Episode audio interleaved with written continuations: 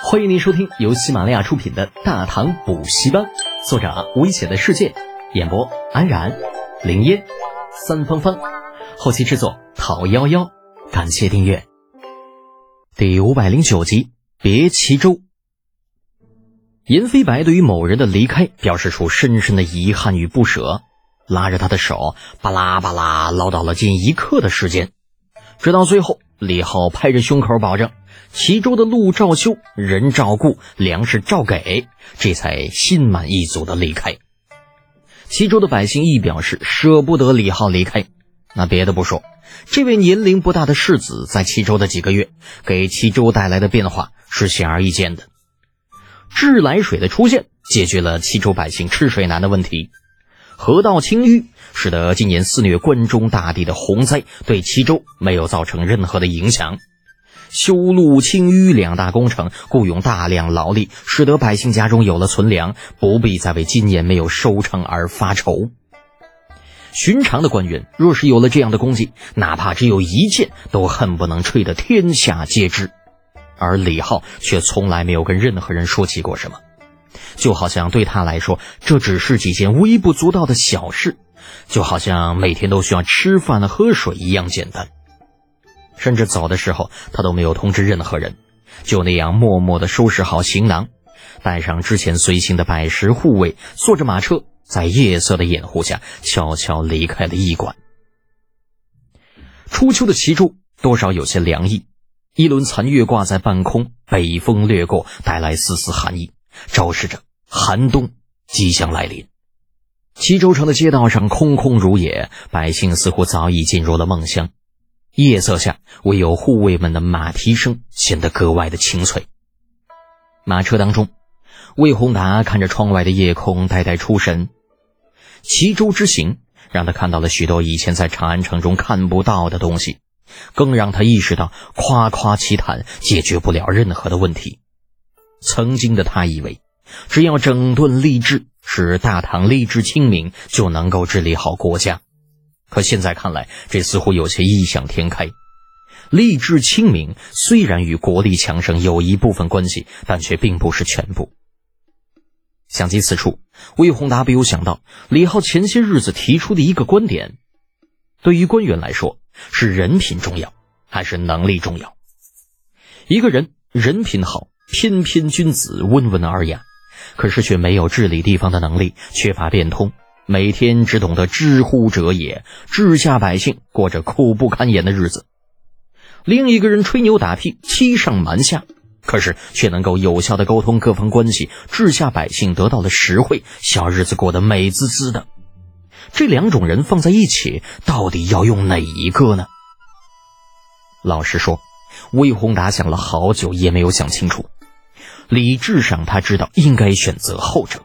可感情上又有些放不下，毕竟他是读书人，又是侍御史，最见不得有人欺上瞒下、藐视律法。想着想着，行进中的马车突然停了下来，将魏宏达闪了个趔趄，差点从座位上掉下来。可是老魏却顾不得去责怪车夫，回过神来的他发现，不知道什么时候，马车外面已经是亮如白昼。数不清的火把映照下，是一张张朴实的脸孔，有老人，有孩子，也有青壮和妇孺。发生了什么？还没等魏宏达想明白，外面的百姓已经呼啦啦的跪了下来。接着，一连串或高或低、或尖锐或深沉的声音，充斥着整片天地，最后千言万语汇成一句话：“世子。”世子不能走啊！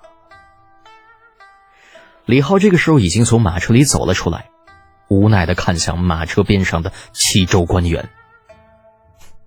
以前他看某些话本小说的时候，每每里面说起某些官员离任的时候，都会选择在夜里悄悄的离开，他都会评论说矫情。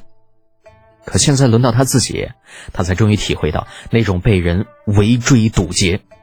是一件多么痛苦的事情。平心而论，如果有可能，他还真的想在齐州常住。左右离着长安也不远，又是丝绸之路的必经之地，更不要说这里还有他的产业的一部分。可是皇命难违呀，李二一道口谕，他是想回去也得回去，不想回去也得回去。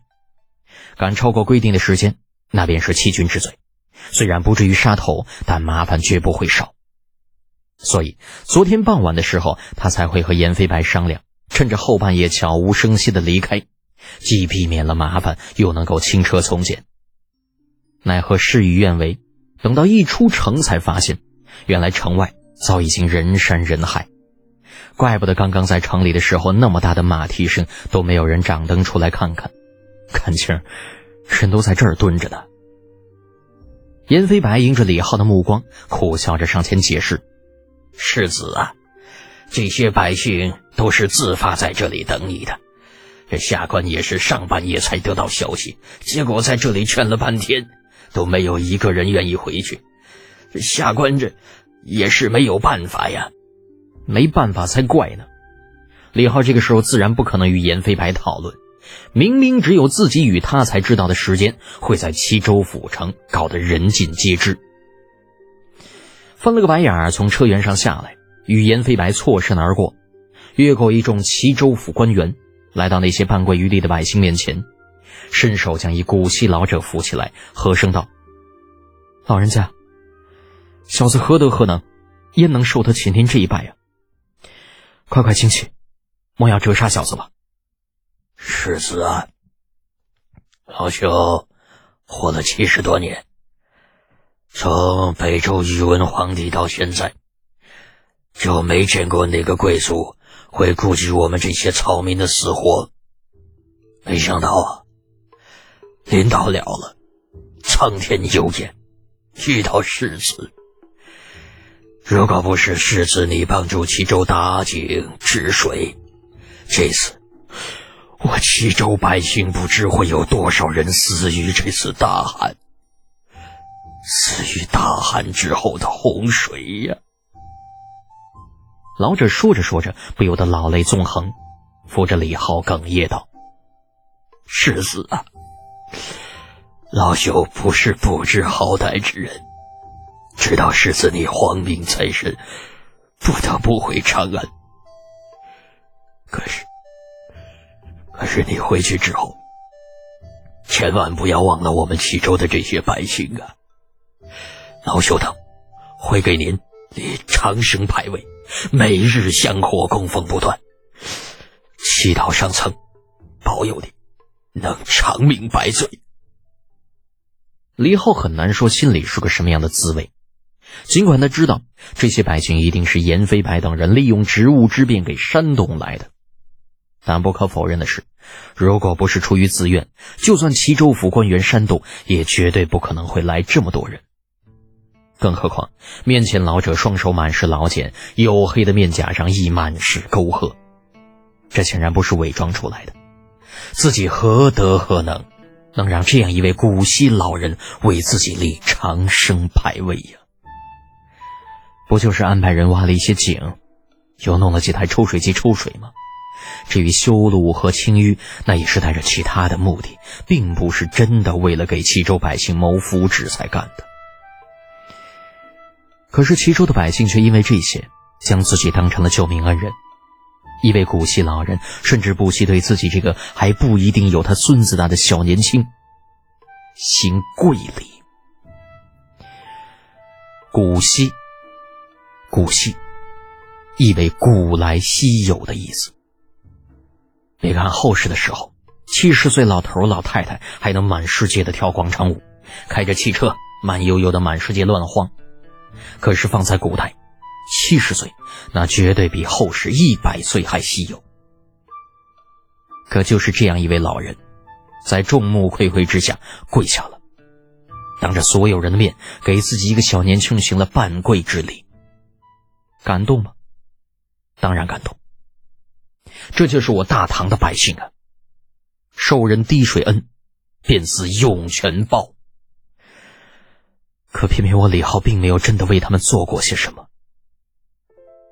心情激荡之下，李浩将老人交给他身边的年轻后生扶好，退后两步，大礼对面前聚集在一起的百姓拜下。老者见状，激动的直拍身边的后生：“世子，使不得呀！世子，还不快去把世子扶起来！你是傻子吗？”不过你还真别说，那后生这会儿还真是傻了。活了二十来年了，见过不少官员，哪个不是背着双手，趾高气扬？什么时候堂堂从三品的侯爷，竟然对着百姓低头了？这简直就是做梦一样啊！李浩的马车后面，魏宏达与戴胄站在同一辆车的车辕上，远远的望着这一幕。极为欣慰的互相点点头。别看魏老头和戴胄都是司法部分的官员，身居高位，但首先一点，他们两个都是读书人。作为读书人，自然免不了意气用事。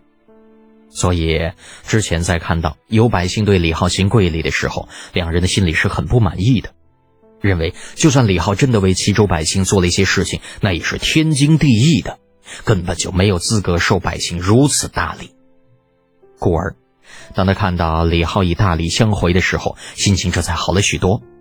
老魏甚至还发表了一下感慨：“还算孺子可教，没有丢了读书人的脸。”戴胄亦是颔首附和：“哈，魏师御史说的是啊，单凭这一点，李侯就比长安那些所谓的贵族子弟强了不止一点点呢。”